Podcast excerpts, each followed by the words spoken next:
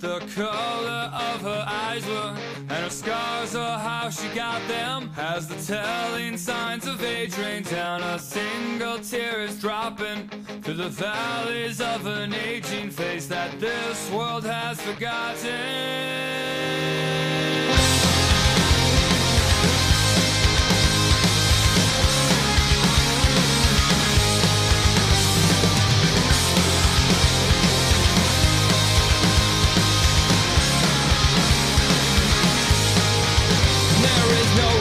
Reconciliation that will put me in my place, and there is no time like the present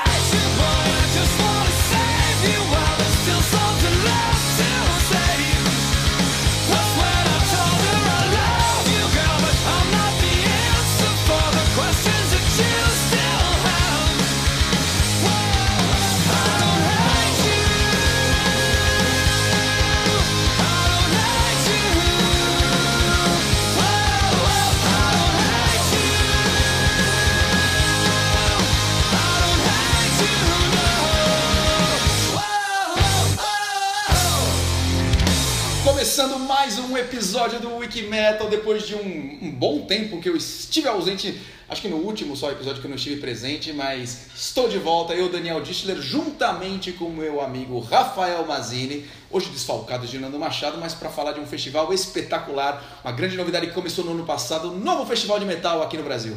É isso mesmo, estou eu aqui, Rafael Mazini. Nando Machado estava, mas foi embora, teve ensaio com a banda dele. Mas voltamos a falar desse festival que chegou muito bem no ano passado e, para sorte de todos, se estendeu. Estamos falando de um grande festival, um festival muito, muito grande. Esse festival muito grande. Máximos Festival! É isso aí. Você escolheu a vinheta, Rafa? Sim, de uma banda que eu não conhecia, dei uma escutada por causa do Máximos, chama-se Rise Against, a, a banda, e a música que eu escolhi, assim, porque eu fui descobrindo aos poucos Savior. Ah, é legal, sonsaço, né? Meio punk rock bem bacana. E eles vão estar no dia 13 de maio em São Paulo, no Autódromo de Interlagos, o Maximus Festival, juntamente com outras 14 bandas, ou seja, 15 shows no mesmo dia. Presentaço para quem gosta de, de rock, de metal, de vários estilos, né? Vão estar representados nesse dia. São três palcos, né? Cinco bandas em cada palco. Tem aquele esquema de acaba um show, já começa o outro. Então é muito legal. Não tem, não tem intervalo, não tem nada parado. Você tem que realmente escolher as bandas que vai querer ver, porque é muito divertido. Eu estive lá né, no ano passado, no festival do ano É, passado. até ia perguntar pra você falar alguma coisa, mas você lembra? Algumas partes eu lembro. Ah, entendi. Eu lembro, Como sim. foi o show do Mary Manson? O Marilyn Manson é a coisa que eu menos lembro. Mas, mas o resto eu lembro bem. Teve Rammstein, foi muito bacana. A gente viu o Project 46 lá também. Várias bandas, muito legal. O esquema tava bem confortável. Eles têm aquele esquema de cashless, que é aquela pulseira que você consegue carregar também. Funcionou muito bem, diferente de outros festivais que não teve fila para comprar bebida, para comprar comida. Tava bem confortável, bem bacana. E nesse ano a gente vai ter três palcos que eles chamam de Maximus Stage o Rockatansky Stage e o Thunderdome. Cinco bandas se apresentando em cada um desses três palcos, totalizando as 15 bandas que vão se apresentar no Maximus Festival. E eles deram chance para as bandas brasileiras, Dani? Opa, já no ano passado já teve, né? E agora novamente vai ter algumas bandas tocando aqui. Vai ter o Oitão, vai ter o Ne- Nele Me Ouviu, o Dead Fish. Vai ser bem bacana os representantes brasileiros aqui no, no festival, no, no Maximus. né? Bom, temos duas entrevistas. Vamos falar da primeira e depois volta para você pedir uma música? Boa, vamos fazer isso. É, hoje não, dá tempo né, da gente falar muita coisa, justamente porque a gente vai ter essas entrevistas rolando. E, e são duas, né? Como você disse, uma entrevista com um grande representante do metal tradicional, né? Uma banda das mais famosas que está ali no, no Olimpo, né? E outra representante dessa nova geração, né? Da nova da molecada que está começando a, a gostar de rock agora, descobrindo é, essas bandas, né, Rafa? Exatamente. Vamos começar pelo Olimpo ou pelos novos? Vamos pelos novos, vamos, vamos deixar o Olimpo para o final e a gente começa então com o Red Fang, uma entrevista bem bacana que Nando Machado fez. E Nando Machado não está no episódio, mas ele estará conduzindo as duas entrevistas, vai ser bem bacana. Red Fangs. Ouve aí. Fala galera do Wiki Metal, vamos para mais uma entrevista especial com os nossos convidados. É, nesse episódio a gente teve o prazer de receber o Brian do Red Fang, vocal né, do Red Fang. E o Nando começa falando do álbum que eles lançaram no ano passado, chamado Only Ghost, e pergunta qual que é a diferença desse álbum dos álbuns anteriores da banda. So first of all, talking about your, your latest album, you released uh, Only Ghosts last year. Uh, how's how do you think this album uh, is different from from your previous albums? Uh, uh, I think um, the way um, the way it was recorded was is, is certainly a, a departure for us. Um, we in the past we've always recorded uh, all the all of the basic tracks, the guitar, bass, and drum tracks at once. So there was always a you know you would go through the song. I mean, who knows? Sometimes as many times as 12, 13 times, and um, you try to get a, a version of the song that is um, is is good enough for, for everyone in the in the band. Uh, everyone will sort of accept the mistakes they made and say that's fine. Um, whereas this this recording, we we we spent hours just just trying to achieve the drum tracks, and we would all play live in a very small room until we felt like that we really captured a good drum track, and then um, and then added all the other tracks later. And it was a lot more work, but I think that it um, that I think in the end it, it makes for a better recording because uh, especially with drums, I think that you know I, I, accepting mistakes. You know, I mean that's I think drums drive the band. So anyway, it was a, it was a, it was a unique way for us to record, and, and um, uh, as it was more painful, but I think uh, ultimately I, uh, was a better technique. O Brian fala que foi a forma como ele foi gravado, porque eles sempre gravaram todos, os- todos os instrumentos juntos, as faixas, a guitarra, o baixo, a bateria, então eles tocavam tudo junto, é, até umas 12 vezes às vezes, e tentavam chegar numa gravação que era boa para todos os membros da banda, mesmo tendo alguns erros de cada um deles. Mas nessa gravação é, foram horas só para gravar a parte da bateria. E aí eles todos tocaram ao vivo numa salinha, né? Até eles chegarem numa boa faixa da bateria. E aí depois eles foram adicionando os outros elementos. E isso deu muito mais trabalho, mas ele acha que resultou numa gravação bem melhor, porque, especialmente com a bateria, né? Porque a bateria meio que dá a base pro resto dos instrumentos, então tem que ser uma, uma gravação muito boa da bateria. E aí o Nando pergunta se isso tem a ver com o produtor que eles trabalharam, o Ross Robinson. And it, does it have anything to do with the with the producer you you worked with, Ross uh, Robinson? Oh, most definitely. I mean, uh, you know, uh, we worked with uh, we worked with uh, Chris Funk and his, his just it's just totally different styles. Um, so yeah, I mean, going in, I, I I had heard plenty of stories about Ross Robinson being a taskmaster and um, and uh, a challenging producer to work with, but uh, I knew that going in, and um, he came highly recommended from friends of ours like uh, Cancer Bats, uh, who had recently recorded with him, and they couldn't speak highly enough. So, so yeah, it was it was definitely 100. percent um, We were just going with his style of recording and, and seeing how seeing how a, a new uh, perspective on recording would work, and I'm and I'm real proud of it. I think it turned out well.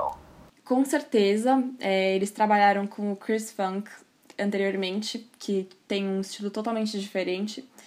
E ele já tinha ouvido falar muitas histórias do Ross. Ele sabia que ele era um produtor que desafiava as pessoas e todo mundo falava muito bem dele. E eles foram 100% com o estilo dele para ter uma nova perspectiva. E o Brian ficou muito orgulhoso e acho que deu muito certo. E ainda falando sobre o Ross, o Nando nunca teve a chance de entrevistar ele, mas ele conheceu ele, né? Porque ele é meio que uma lenda. E descobriu, porque ele descobriu muitas bandas incríveis, desde Korn a Slipknot, e, e, e produziu o álbum Roots do Sepultura.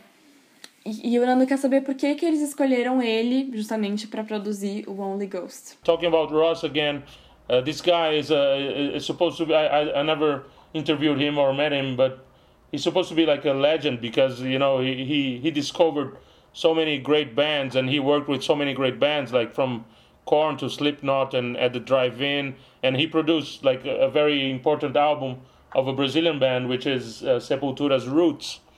So how did you uh, end up choosing Ross to produce uh, Only Ghosts? Um, you know, I, I guess it was. I think it was our, our manager. Um, you know, when we were, you know, it, it took us quite a while to, to, to be prepared for the studio. It, it was like three years between uh, our last album and Only Ghosts. So, um, anyway, she started compiling a short list of people that, that she was she she knew about and, and, and liked their reputation and um, and I and I want to say that I think he showed interest. He showed interest in us as well. Um, uh, he came up to he flew up to uh, Portland from L.A. and we had a uh, a meeting, a lunch meeting, uh, a couple of months before the thing, and and I think to some degree, like I said, his you know his style was intimidating, so I wasn't quite sure. But after meeting him in person, he had he's he's so passionate about what he does. He you know he speaks in a i- almost in a spiritual way about music, and uh, I'm a you know ag- I'm a agnostic person, and I, and I don't really think that way, but uh, but just seeing his enthusiasm, he, he can he certainly convinced me, and I, and I was very excited to work with him. Na verdade, a ideia veio da agente deles e demorou um tempo é, para eles se prepararem para isso. Faz três anos desde que eles lançaram o último álbum. E a agente deles fez uma listinha de pessoas que ela achava que seriam interessantes.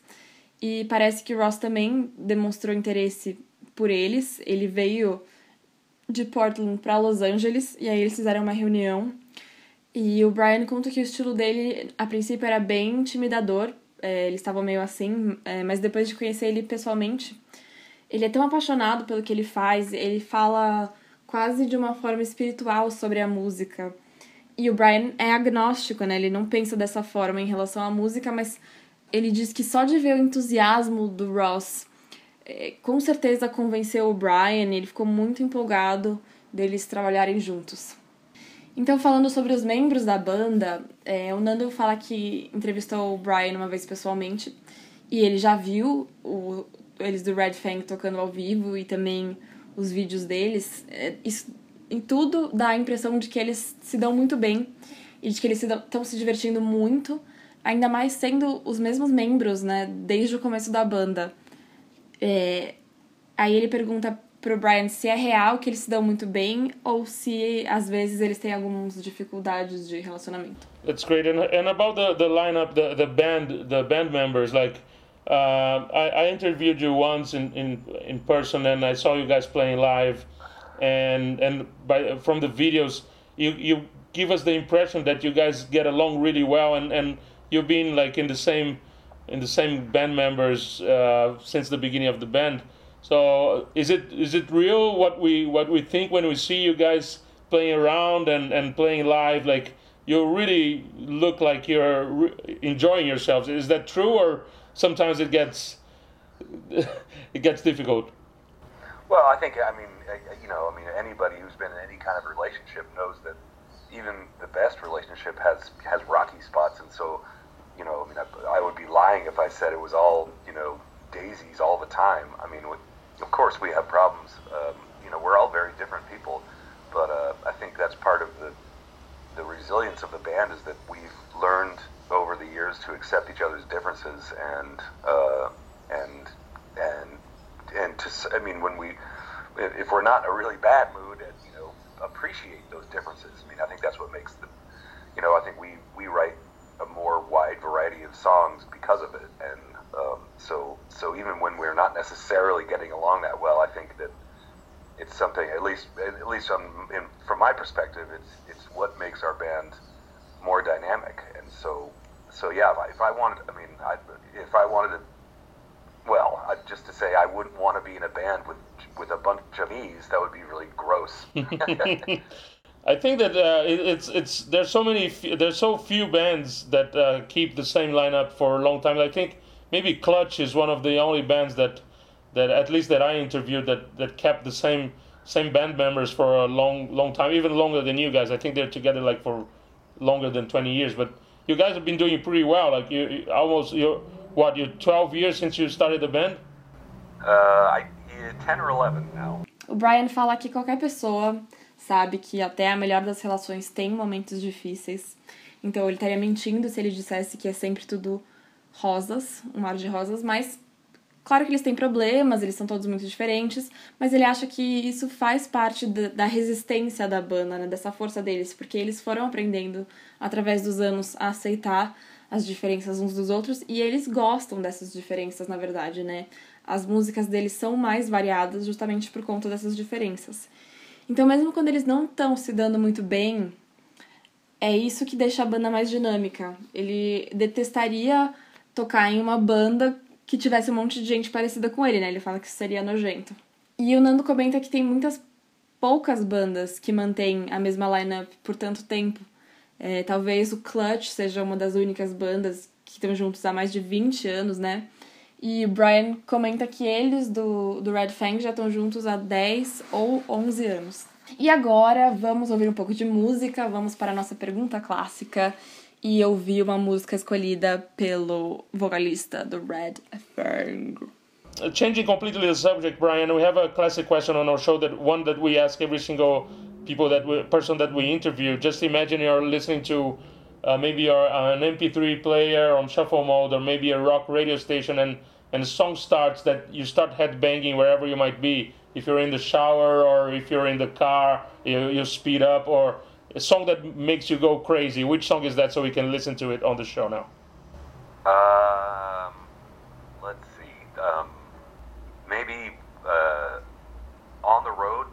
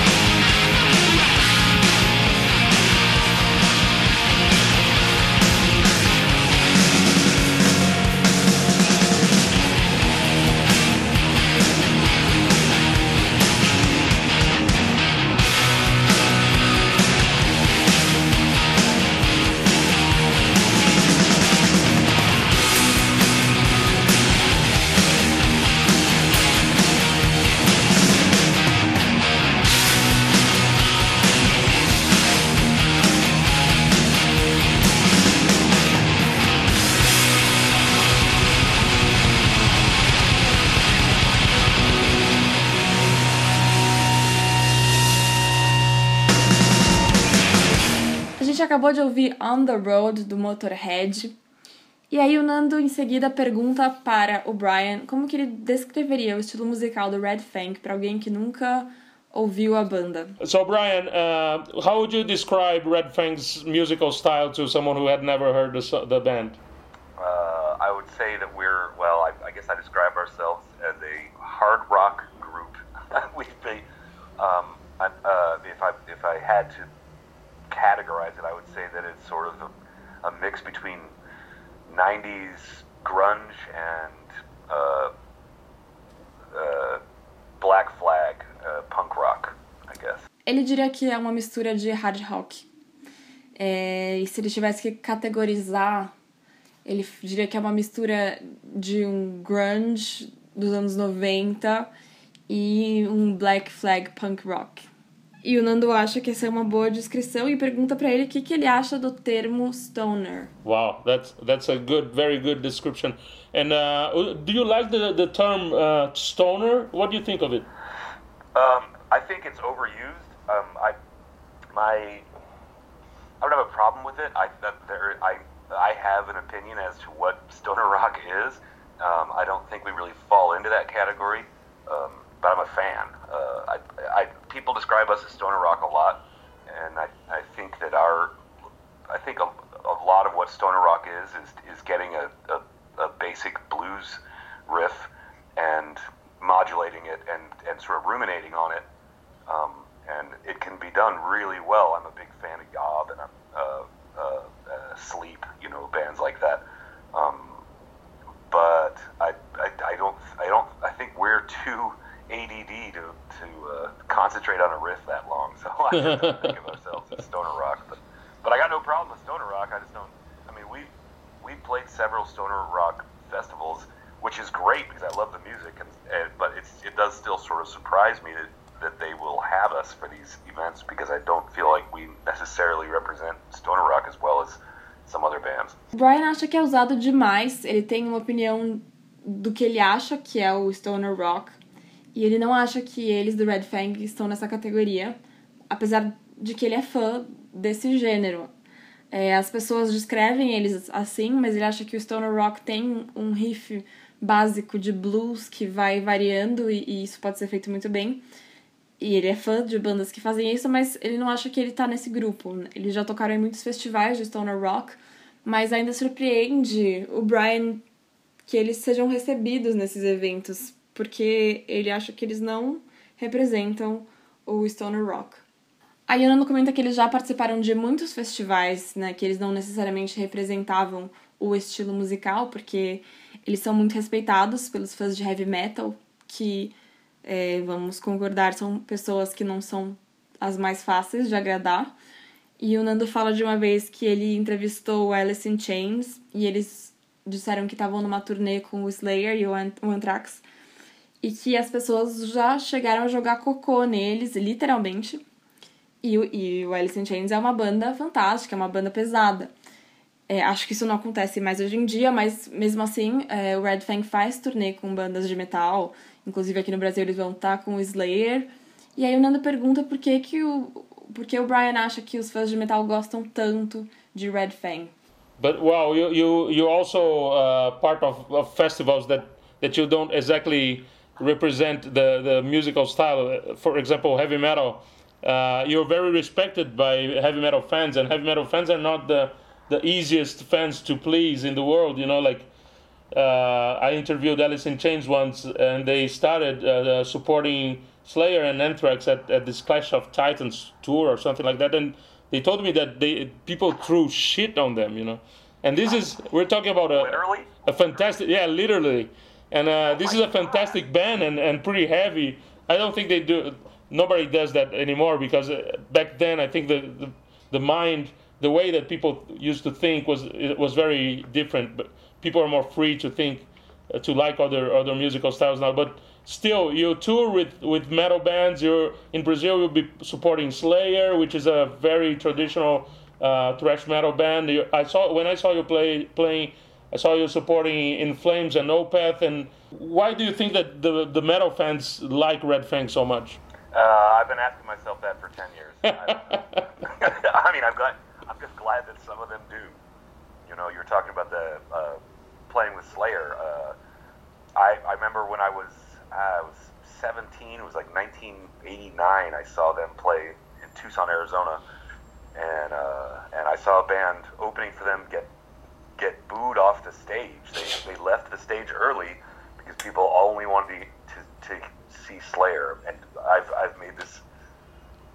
I've, I've, I've thought this before anyway. There's metal fans and there's Slayer fans. I think people are so rabid about Slayer, and I understand why. I mean, I, I love Slayer. I mean, I'm a huge fan, but yeah, it's intimidating because I, I understand it. I mean, Slayer is, is, if you ask me, the, the best metal band in the world. I think that they've consistently put up some of the best metal records, and they have not, and they've never, uh, they've never compromised their sound for, for, for changing styles.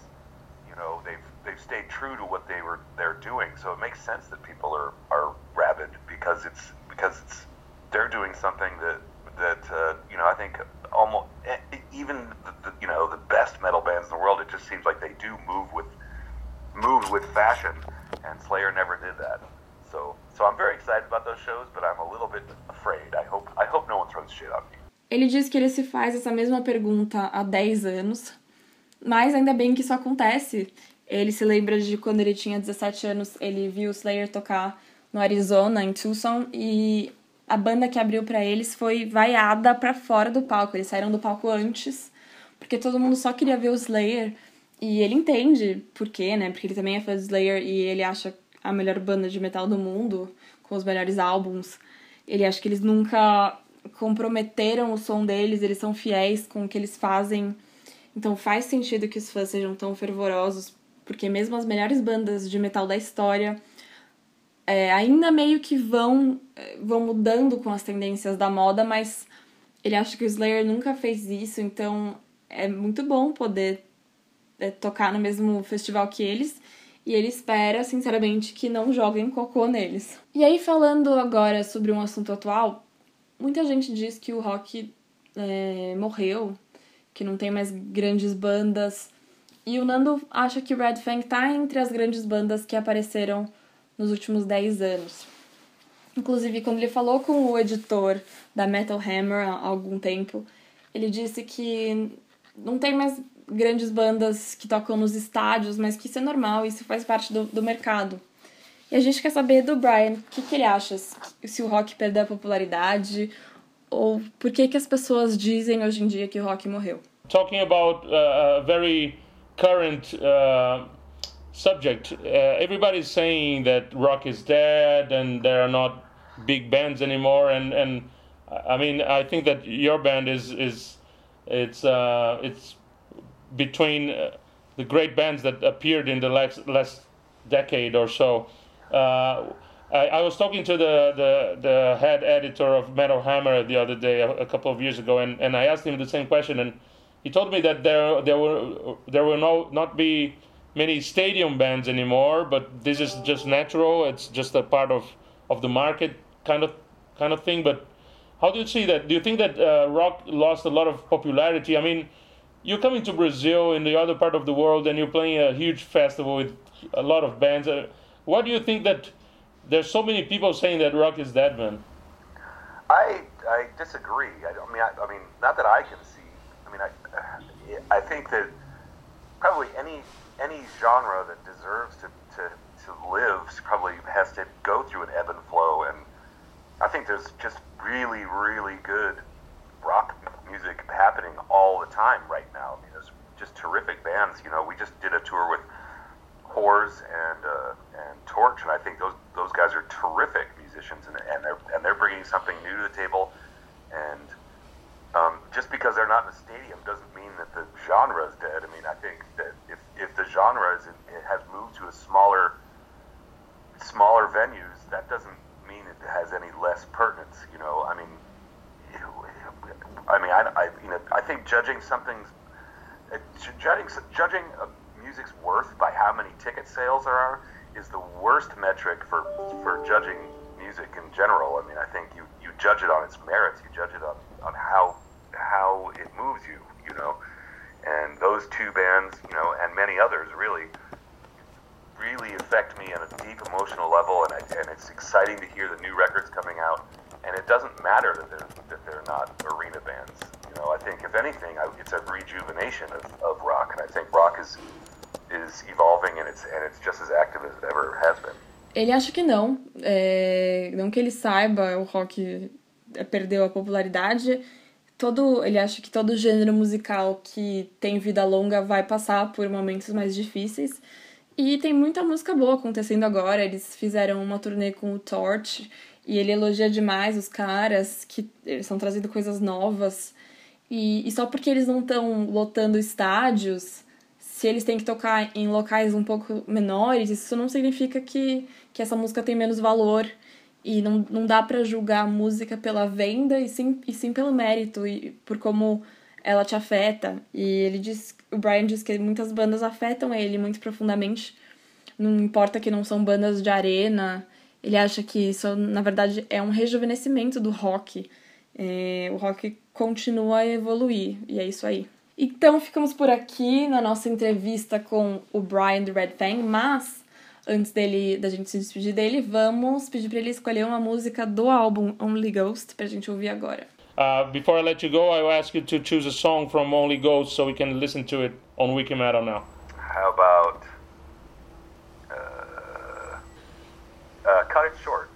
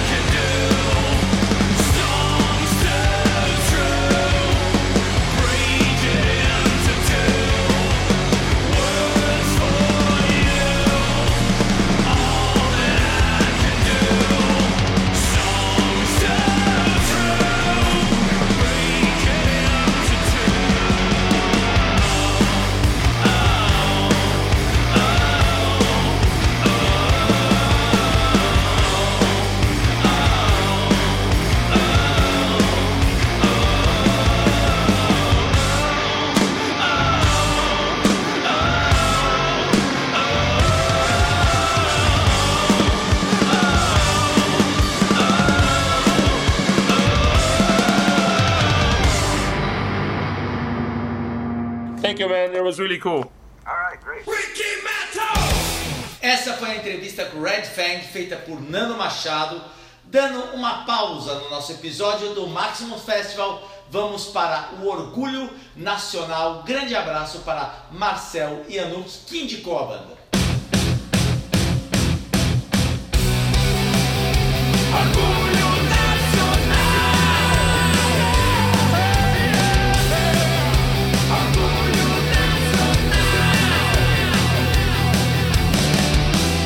Começando mais este Orgulho Nacional e na outra ponta do Skype eu tenho o prazer de receber o Gregório Sales, que é o vocalista da Deceivers, banda de Brasília, muito boa, recomendada por um grande amigo que depois falaremos deles, mas Gregório, bem-vindo ao Wikimetal, ao Orgulho Nacional.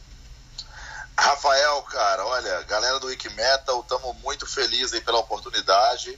É a primeira vez que o Deceiver está aqui com vocês. E primeiro agradecer e elogiar o programa, porque esse quadro traz bandas é, que muitas vezes são bandas independentes, escondidas, e o quadro tira a gente do armário. Valeu, meu brother. muito bom, muito bom. É... Gregório, vamos falar o seguinte, né? A banda começou lá pro meado dos anos 90, muita história, já estão no terceiro disco, acabaram de lançar um, um, um disco. É, o que, que essa estrada fez com você que está desde do, do, do, começo, né, cantando? É, o que, que a estrada, o que, que o dia a dia, o que, que esses anos que se passaram fez com o Deceivers de amadurecer do som para esse disco que eu acho um descasso? Bacana, Rafael. Cara, a gente tá aí na estrada já desde 94, né? A gente começou a tocar junto em 92, então já são aí 25 anos praticamente de banda, né? É, como você falou, três discos, a gente tem realmente três discos lançados e um EP. É, no nosso segundo disco, cara, a gente foi. É, nós moramos nos Estados Unidos, né? Passamos uma temporada em Los Angeles foi um aprendizado do cacete. Ali a gente conseguiu é. É, ficar perto do que é a indústria, do que é o show business, do que a, onde a coisa mesmo, o underground se monetiza de uma forma diferente. Né? As bandas realmente sobrevivem do que fazem. E, cara, a gente agora é, volta pro Brasil depois do segundo disco. Né, até porque a gente decidiu não ficar ilegal nos Estados Unidos, então é melhor, né? né? Com o Trump, com Trump agora é melhor não. Porra, foi uma decisão muito acertada, porque agora a gente tem a, o maldito Trump aí, né, cara? É. E com certeza, se a gente tivesse legal, a gente nunca mais entraria naquela terra. Sou muito, sou muito partidário dos Estados Unidos, gosto muito da terra, gosto muito do que eles fazem, gosto muito do povo, temos amigos de lá, temos hum. bandas que a gente admira de lá. E, mas a gente deixa um repúdio total aí do que é o Trump e toda essa coisa que nos parece uma, né, uma confluência de fatores negativos aí que hoje se abate sobre o povo americano. E, cara, quando você pergunta sobre esse disco, o amadurecimento dele é isso um pouquinho de tudo isso que eu te falei. Tá. Né? Hoje o Deceiver chega ao quarto disco com, acho que uma produção muito mais madura. A gente conseguiu parar para poder fazer as músicas, parar para poder fazer os vocais, parar para poder fazer um trabalho de produtor que a gente nunca teve, né? E fizemos o trampo de finalização todo com o Jacob Hansen, que é um cara que está aí à frente do Volbeat, do Hate Sphere, de, do Heaven Shelburne, né? Que são bandas que são, assim, nortes pra gente, né? Um cara grande na Europa que também nos deu um norte de, dessa, de como disse que ia soar no finalmente. Então esse é o amadurecimento, cara. A gente chegou num ponto, assim, que eu acho que é o, o nosso máximo tá aí no disco Poisoning. Muito legal, caramba. É, e olha, vocês desde o começo também já foram, já começaram bem, né? O primeiro disco é o Third Machine, né? Tem foi lançado em Austrália, foi lançado com faixa bônus, já começou uma, uma banda com com pé direito, né? Vocês tiveram bastante coisa coletânea com Crisium, tudo isso faz de vocês uma história, né, para chegar nesse disco.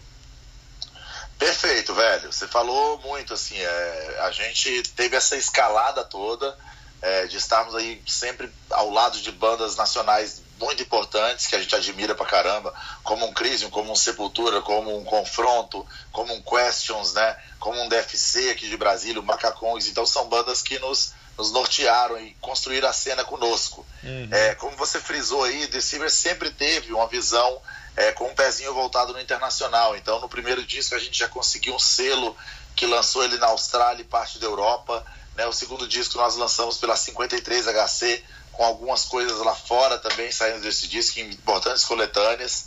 Né? O, terceiro, o terceiro lançamento, que não é um disco completo, mas é um EP, também nós fizemos um trampo legal de divulgação lá fora. E esperamos com Poison agora, cara, tá voltando com força total lá fora. A gente Legal. sabe que hoje, né, o, Rafael, a gente sabe que hoje o disco ele, ele nos, nos dá uma, uma fronteira quase que sem fronteiras por causa do digital. E até se você quiser perguntar alguma coisinha, a gente é, fez algo bem diferente com esse disco dentro da, da ideia de lançá-lo no digital primeiro. Ah, não, vou, vou falar sim, mas antes. é, Vamos vamos escutar uma música. Eu quero que você escolha uma música do disco. Eu vou falar a, a minha preferida, mas não precisa ser essa, porque é só para deixar claro. Existe uma música que chama Say My Name, que eu adorei. É, referência, né? A, a- ao Breaking Bad, pelo menos essa frase. Eu não entendo nada de inglês, eu não sei se a letra fala, mas é, logo que eu vi já veio, e mas a sonoridade dela é muito boa. Mas escolhe a sua música pra gente voltar a conversar. Perfeito, meu velho. A sua música preferida é a de muita gente também, mas eu vou ao contrário aí, vou escolher a faixa título. Vamos de Poisoning.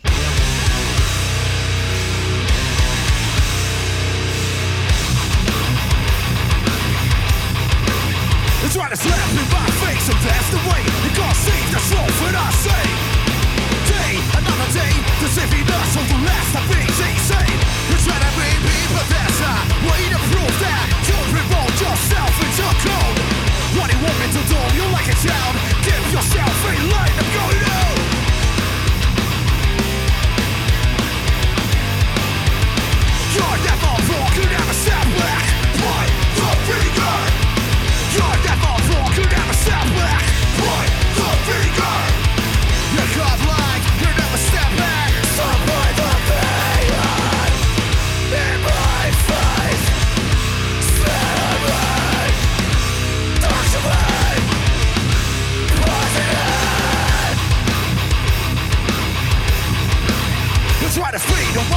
and that's the way. God I say God stay. Another day last to be the best to face it. The won't get it. The long So call opposition Fight for your ambition. Keep moving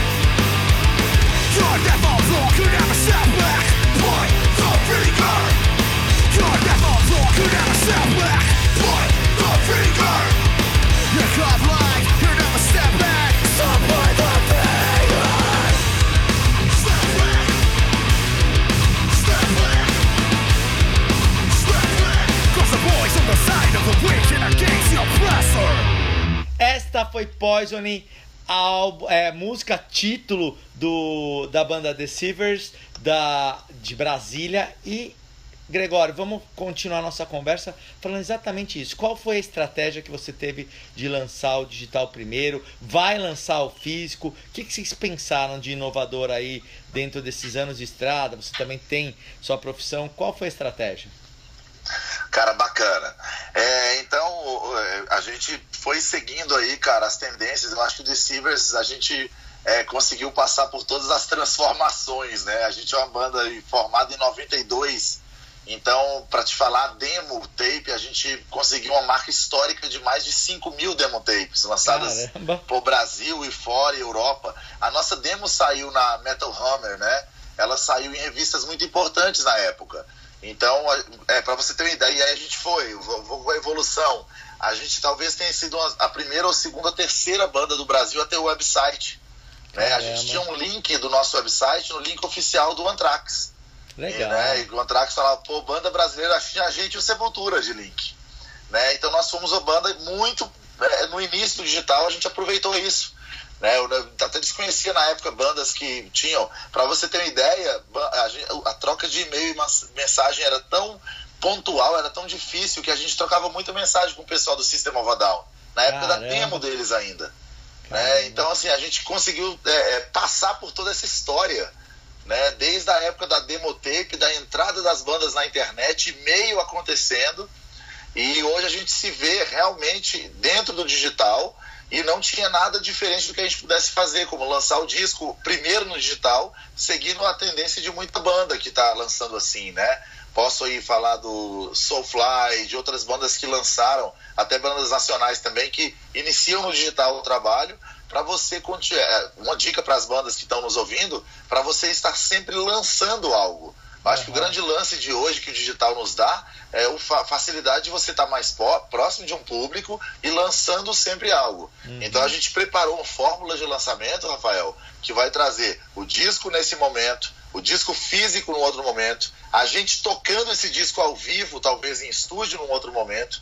Então todas as coisas eh, respondem ao pacote de lançamento, que para uma banda independente dá um trabalho da porra, mas é para isso que nós estamos aqui, para mostrar e fazer o som chegar. Né, cara? O digital, ele cumpre a nossa maior missão, Rafael, que é fazer o som chegar. Às vezes a pessoa pergunta, pô, Gregório, você é louco, vocês têm a banda há 30 anos, qual é a missão disso, cara? É fazer o som chegar, cada vez em mais gente, som e mensagem. Muito né? bom. E, e- e foi o que você falou. Viabiliza, porque assim, hoje em dia, para você, depois que você gravou o trampo de pagar estúdio e tudo mais, você produzir o físico com uma parte gráfica de encarte e tal, é uma grana. E muitas vezes a banda tá com as músicas prontas, gravadas e fica embaçando, porque não tem é, é, esse essa grana pra pôr no, fi, no físico. E o digital aproxima mesmo das pessoas e dá essa possibilidade. Muito legal é, Perfeito, essa mano. ideia, Perfeito. Gregório. E, bom, é, não posso terminar essa entrevista sem falar aqui do primeiro disco, né, o Third Machine. Tivemos um, um baixista que gravou muito especial, que indicou vocês. É muito legal o Marcel Yanuk, nosso Wiki Brother, né? O cara é um parceiraço. A gente já falou com a banda dele aqui, né? Já mostrou o som dele. É, indicar uma banda que ele participou, meu, ele fa- quando ele indicou, ele falou com tanto carinho. É muito legal isso. É dessas coisas que o metal e que a música precisa, né? Exato, cara, exato. O, Rafael, o, o Marcel, o Rafael, ele, ele hoje, inclusive, ele faz a parte toda de mídia digital comigo, né? Então, assim, a gente faz isso tudo no amor. E como você falou, cara, o underground, o metal, o nosso som marginal, né? A gente sempre vai fazer anti-música e, e contra a cultura. Né? Nós sempre seremos anti-música, nós sempre seremos anti alguma coisa que está aí. Provavelmente tem partes de letra que são anti-governo, anti-política. E esse nosso anti, ele é legal, porque o oposto dele é o tanto de gente que cola, né, cara? É, isso então, aí. Marcel é um brother eterno, as bandas que a gente vai encontrando, que você vê, tudo isso viabiliza a gente estar aqui de novo, lançando um disco, botando as caras, botando dinheiro, botando investimento para poder manter essa contracultura, essa anticultura viva. Muito legal, muito bacana e vamos manter sim. temos que manter, e é para isso que o Wikimetal criou esse quadro, temos que manter isso vivo por muito, muitos anos. Longa vida para vocês e que venham agora a parte dos shows e que vocês aterrizem aqui para São Paulo para a gente poder assistir também. É grande abraço e manda aí um, um lugar onde possam achar, escutar a banda Gregório. Perfeito, Rafael. Cara, então vamos estar. é, até aproveito aqui que daqui a alguns meses nós vamos estar voltando a São Paulo. Estivemos aí no SPHC Fest, é, organizado pelos Brothers do Question, né? E em breve nós estamos voltando. Cara, vou indicar aí para o pessoal é, abrir o disco no Spotify, que pode ser também feito download. Pode colocar no YouTube. O YouTube nós fizemos o YouTube faixa a faixa, super moderno. A pessoa vai realmente ouvir o disco faixa a faixa no YouTube, não é só uma faixa contínua. E em todos os outros canais aí, no Bandcamp, no, no iTunes, a gente está em pelo menos uns, uns 15 canais digitais com o disco aí é, à- à venda ou é, gratuito ou streaming. Ok? Em breve, em alguns meses, o disco vai estar lançando físico e provavelmente o vinil também. Tudo isso respeitando aqueles lançamentos pontuados aí. Quero agradecer demais a galera do Wikimetal, agradecer você e, cara, parabenizar o programa que ele faz parte da nossa resistência. O Wikimetal, cara, é nosso, o, o quadro é nosso e muito legal, cara. Obrigado por essa oportunidade. Imagina, grande abraço. Eu escutei muito no iTunes o disco que você sincronizei, escuto direto no fone. Descasso vale a pena mesmo. Grande abraço. Esse termina no meio do episódio do Máximos, mais um Orgulho Nacional. Esse foi o Orgulho Nacional, conduzido por Rafael Mazini. E agora a gente vai para a segunda parte, né, o segundo tempo, como você gosta de dizer, desse episódio especial Maximus Festival, dia 13 de maio, no Autódromo de Interlagos. 15 bandas se apresentando. Teremos Linkin Park, teremos Prophets of Rage, teremos Pennywise, teremos Rob Zombie, Ghost. Teremos uma banda alemã, né, o Bose Onkels, teremos Hate Breed, enfim, um monte de bandas imperdível, 13 de maio, garanta o seu ingresso se você não garantiu ainda. Tem aquele esqueminha do cashless na pulseira também, para quem não quiser levar dinheiro no dia, já carrega o crédito na pulseira, dá para usar para comprar merchandising, dá para camiseta, dá para comprar é, cerveja, o que você quiser lá, comida. E também eu, eu queria pedir minha música, posso, Rafa? Pede, pede sim. Vou pedir de uma banda que estará se apresentando no Rockatansky Stage.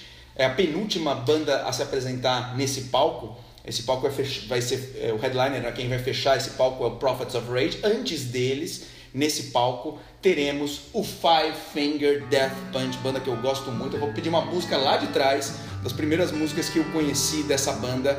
A música se chama Far From Home, pertence ao disco War is the Answer de 2009 do Five Finger Death Punch. Another day in this carnival of souls. Another night in as quickly as it goes.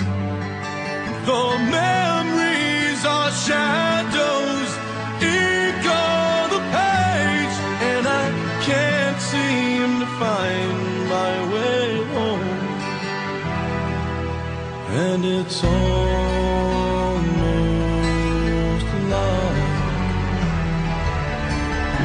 heaven's trying everything. Your heaven's trying everything to keep me out.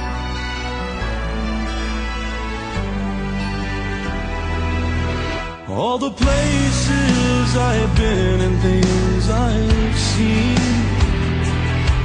A million stories that made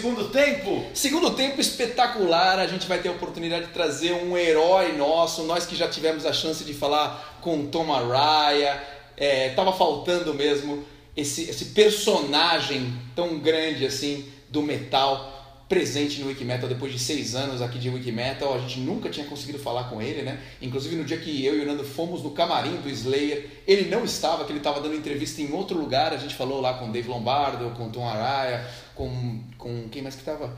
Era o Gary Holt, né? É isso. Mas não, nunca tive a chance de conversar com ele, que agora está aqui no Wikimetal para conversar com a gente, com o Nando Machado, Kerry King. Hey, Carrie. Hey, happening. Mr. King, how are you? Good. E aí, pessoal, nesse episódio o Nano entrevistou o ilustríssimo Carrie King, guitarrista do Slayer, e ele começa agradecendo o Carrie por, pelo tempo, né, por estar aqui no Wikimetal. É, a gente segue a carreira do Slayer há um tempão, e ele agradece o lançamento do álbum fantástico que é o Repentless.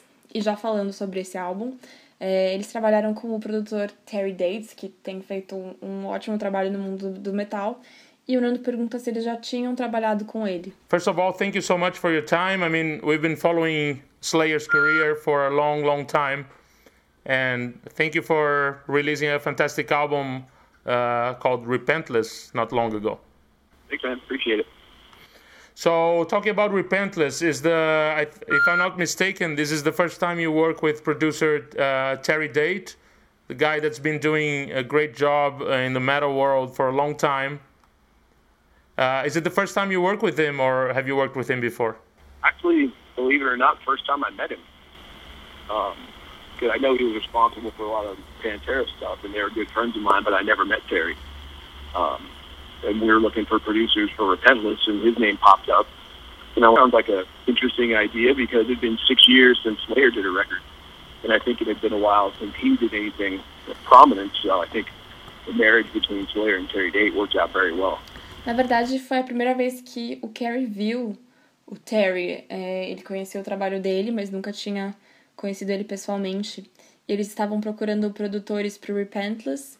E aí o nome dele apareceu e pareceu uma boa ideia, porque fazia seis anos que o Slayer não lançava um álbum, então ele acha que isso deu muito certo. E o Nando pergunta qual foi o desafio pro Carrie gravar um álbum que foi praticamente todo escrito por ele, se foi diferente dos outros nesse sentido. And uh, how how much of a challenge was it for you to record practically a first album that was almost completely written by you? Was it different from the others in that sense?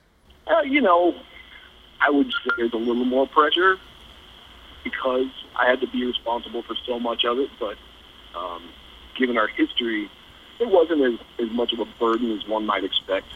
Um, my my biggest thing that I wanted to do was we had we had every aspect of Slayer covered. You know, because Jeff almost always did the, the doomy, moody stuff, and so I attempted that with When Stillness Comes, and I still love that song. So I think we got that one.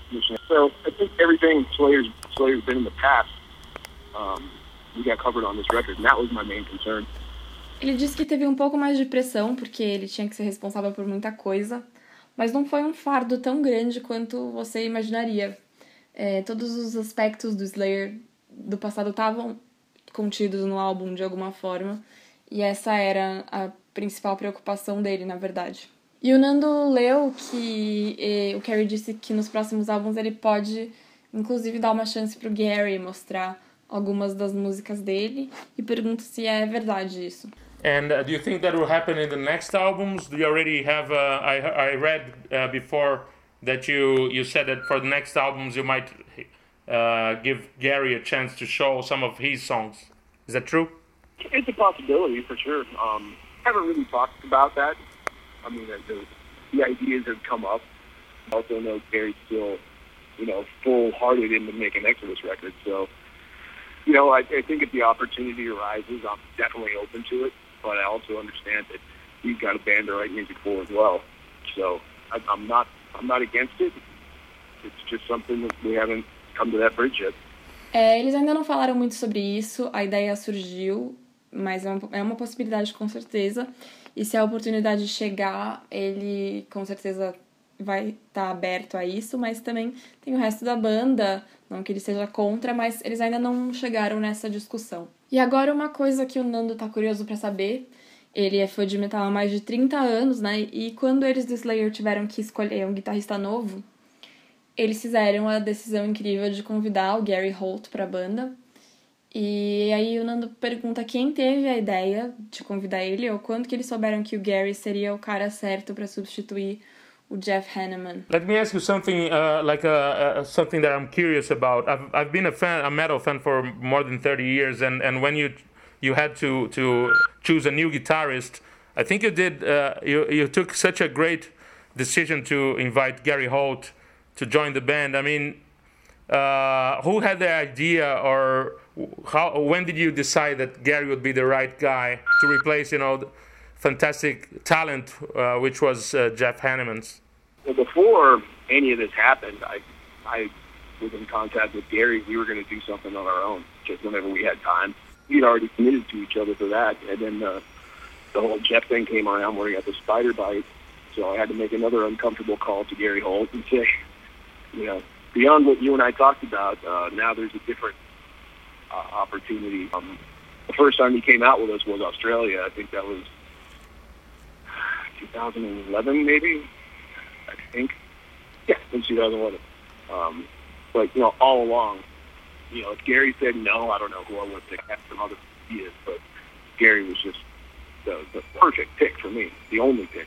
Bom, antes de qualquer coisa, ele tinha entrado em contato, o Carrie tinha entrado em contato com o Gary, porque eles queriam fazer uma coisa só os dois. Então eles já tinham se comprometido com isso, mas aí rolou o negócio do Jeff e ele ligou pro Gary de novo para falar que ele que tinha surgido uma nova oportunidade. E a primeira vez que ele foi tocar com eles foi na Austrália em 2011. E o Gary, desde o começo, se encaixou perfeitamente na banda, foi a escolha perfeita, a única escolha, na, na verdade, que eles tinham. E isso fica bem claro quando a gente vê o Slayer tocando hoje em dia.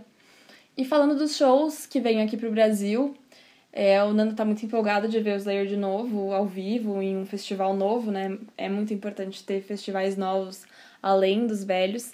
E pergunta se eles sentem falta de tocar no Brasil. That's great. Now, and it shows when we see Slayer live today, it shows that it was the, the only choice and the right choice. And, and we're, we are, as fans, we're all very glad you chose the, the right guy. But anyway, uh, talking about the shows that are coming to Brazil, we'll be, we're very excited to see Slayer live again. And, and you know, at, a, at this new festival, that's, that's really important, I think, that to have new festivals apart from the old ones. But how how do you see that? How is it a good moment? You you guys miss playing in Brazil? Oh, dude, I've, I've been wanting to go for years. We haven't been there since 13. Um, and prior to that, we were there in 2011, 2012, 2013. So taking four years off. I mean, I miss the place. I'm sure. I'm sure the fans miss us, but I miss being in South America in general because it's such a great scene down there. So, been looking forward to this for. I've been home for six months. So I'm looking forward to getting out, going there, and just raging. É, o Carrie diz que tá querendo vir há anos já. Eles vieram pra cá em 2011, 2012 e 2013, então já faz quatro anos que eles não vêm. E ele com certeza sente falta daqui e tem certeza de que os fãs sentem falta deles, mas ele sente falta da América do Sul em geral, porque é muito bom é, aqui e ele tá muito ansioso para vir pra cá. E quando ele toca em um festival assim, o Nando pergunta se ele se interessa em ver outros shows, em quem tá tocando, e se sim, se tem alguma banda que ele tá afim de ver, ou alguma banda que é próxima do Slayer, amigos, assim. And when you play a festival like that, do you do you get interested in, in seeing other shows or seeing who's playing?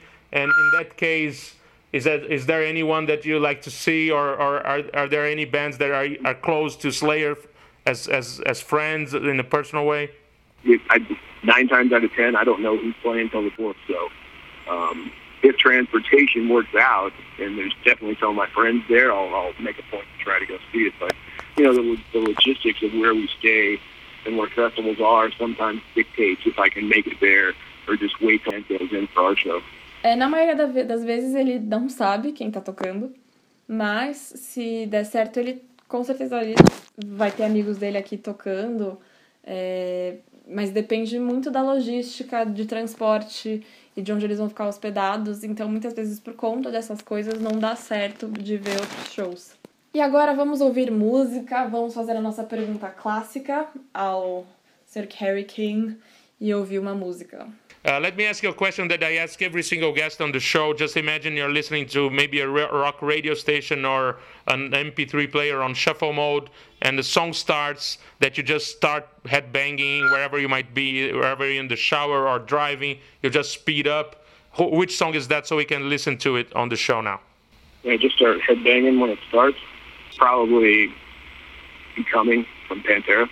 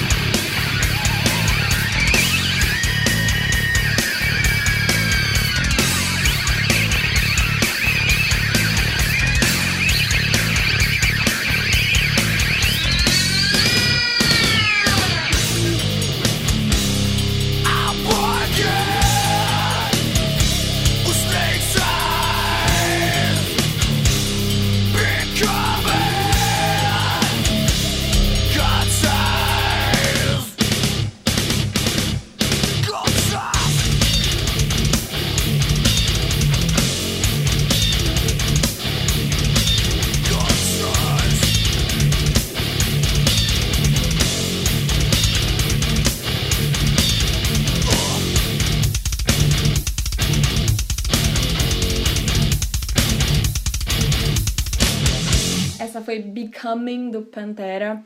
É, e voltando às nossas perguntas, o que inspira ele a escrever e compor música hoje em dia? O que, que faz ele querer explodir tudo ou atirar em alguém?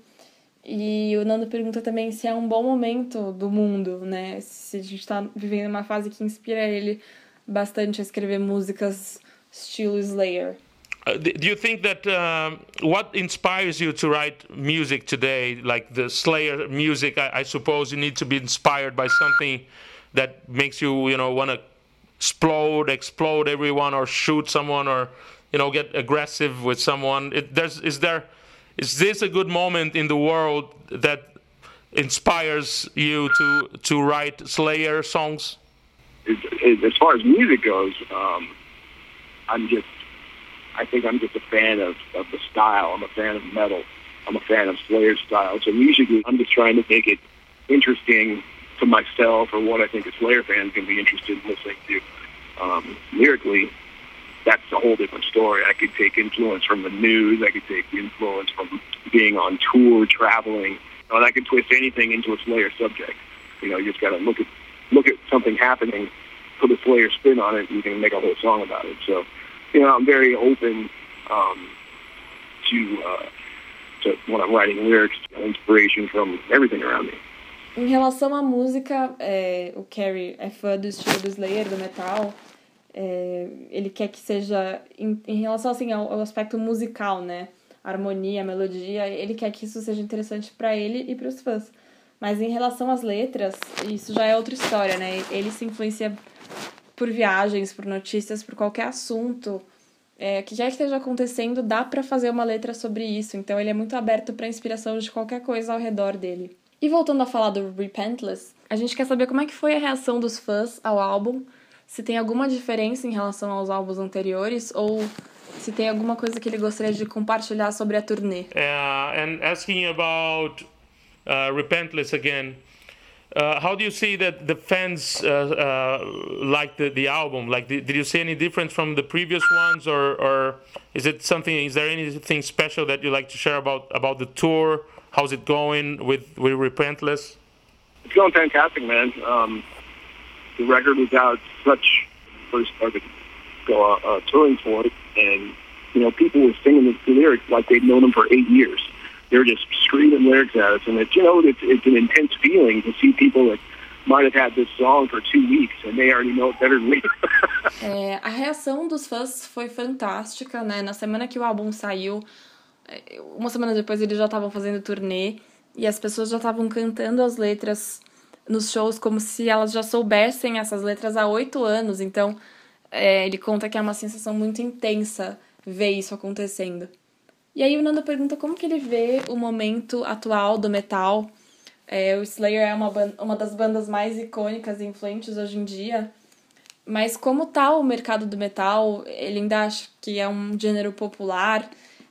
Ou é um desafio para novas bandas aparecerem nesse mundo que tá cada vez mais digital? Enfim, como ele vê isso? Uh, and about about the the moment for metal in the world. How do you see it? Like Slayer is one of the most important, iconic and iconic bands today, and it's very influential band. It's been for forever like this. But how do you see like the the market? Uh, uh, the music as a market, the metal music as a market, like you see it, it, is it still popular? Is it still got like, is it? I, I think it's a very big challenge for new bands to kind of appear in the world, like digitalized world? How do you see the the new world for metal, like the moment for metal? I agree. It seems difficult for me to establish themselves. Um, you know, and that being said, I if Judas Priest is playing, I'd still go see Judas Priest. There's bands like you know, Priest, Sabbath, Slayer, Metallica, Megadeth, Anthrax, Exodus, Testament, and i I'm sure a million others will go see forever. But as far as new people infusing the scene, I haven't I haven't seen very much of that happening. Um, and luckily, we're not ready to hang it up yet, so we can fill the void So hopefully somebody else comes around. But I think the metal um, fan base is so rabid and, and just into it. And that's all they're into generally. Uh, they ain't going anywhere. You know, we're just waiting for the next handful of bands to make it exciting again. O Carrie acha que tem muitas bandas estabelecidas já, como Judas Priest, o Black Sabbath, o Slayer, o Anthrax, Metallica, Megadeth. São bandas que as pessoas vão ver para sempre, né? Mas em relação a, a novas bandas, ele não vê muito disso acontecendo. E felizmente eles, do Slayer, todas essas bandas ainda têm muito, muito gás, então eles vão ainda segurar esse lugar até alguém novo aparecer, mas ele acha que os fãs do metal estão aí e, e não vão para lugar nenhum, eles vão continuar indo nos shows. Então é, é só esperar as próximas bandas. E agora então vamos pedir para ele escolher uma música do Slayer, das que eles vão tocar nos shows aqui pra gente ouvir agora. And uh, before I let you go, Carrie, I, I want you to to choose a song from Slayer that you really like. Is one of your favorite that is going to be played at the Maximus Festival in São Paulo on the 13th of May or on the 12th of May in Porto Alegre. Which song is that so we can listen to it on the show now. And there's so many. Um, but I always, I always, I enjoy playing Hate Worldwide. I enjoy playing it at practice. I enjoy playing it on stage. So there's a bunch of them like that, but that first came to mind, so we'll go with that one.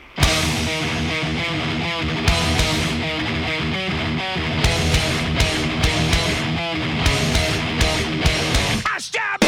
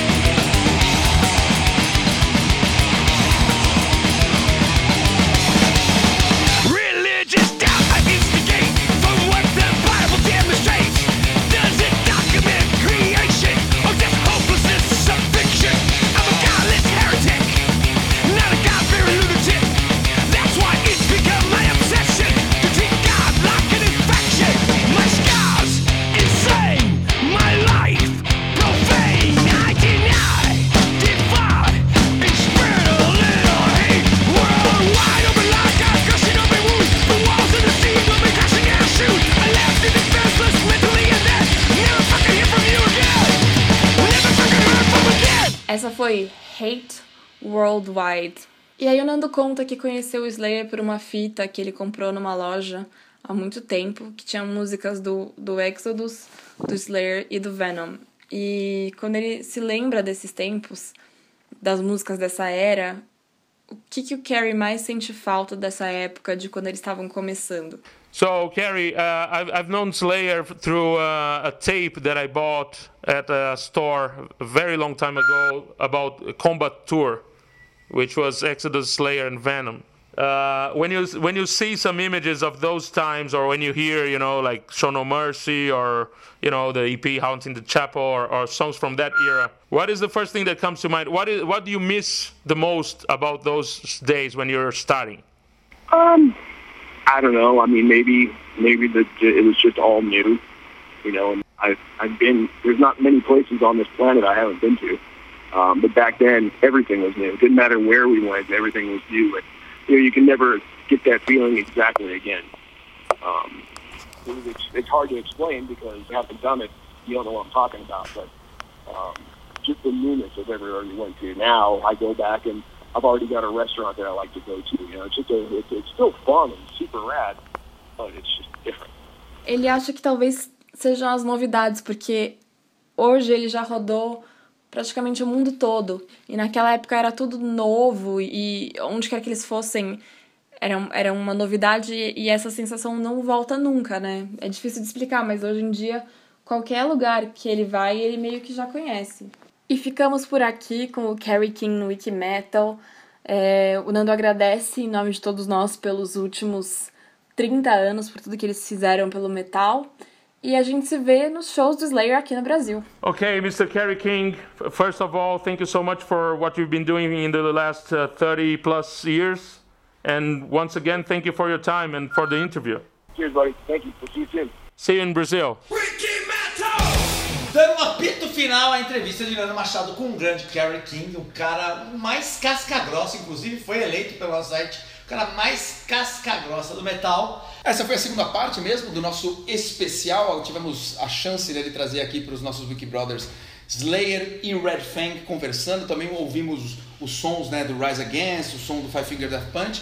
E nos vemos no dia 13 de maio no Autódromo de Interlagos com essas 15 bandas. Teremos Ghost, Hate Breed, Rob Zombie, o Prophets of Rage, Linkin Park.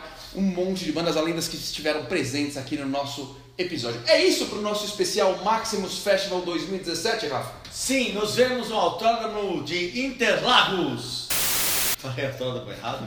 Autódromo. Acho que você fala muitas palavras erradas. Não, autódromo não falei certo. Tá bom.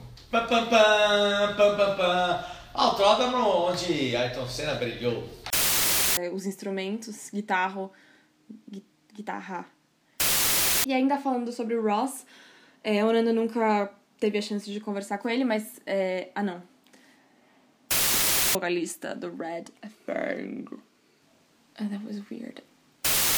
E aí, falando sobre um assunto mais atual, as pessoas... É... Vamos dar uma paradinha para o orgulho nacional. Um grande abraço para quem indicou a banda.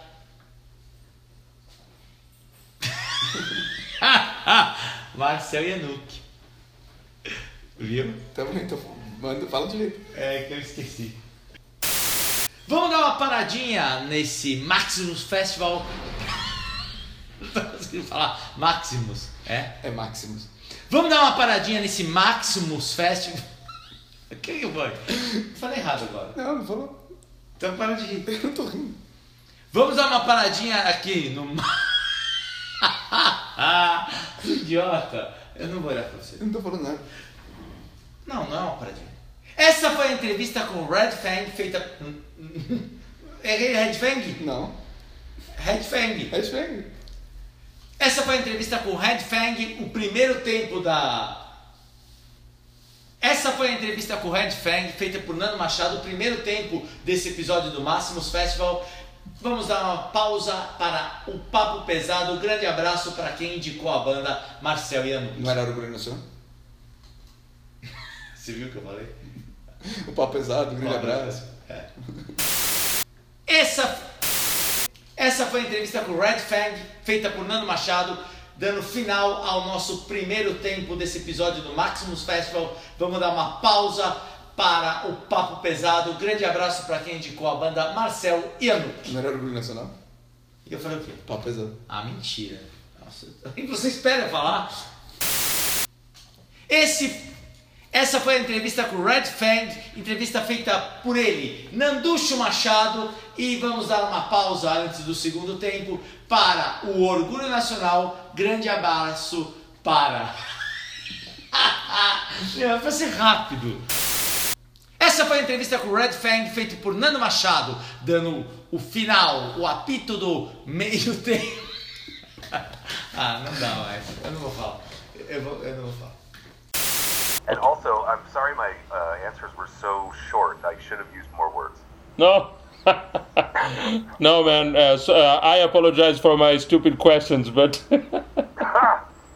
I wish I had, uh, you know, uh, studied more when I was younger. But anyway.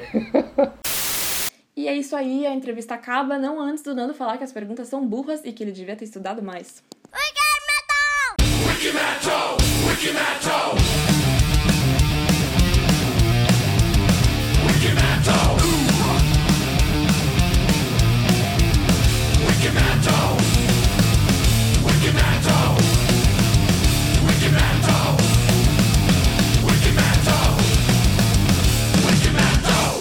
Autódromo onde Ayrton Senna brilhou.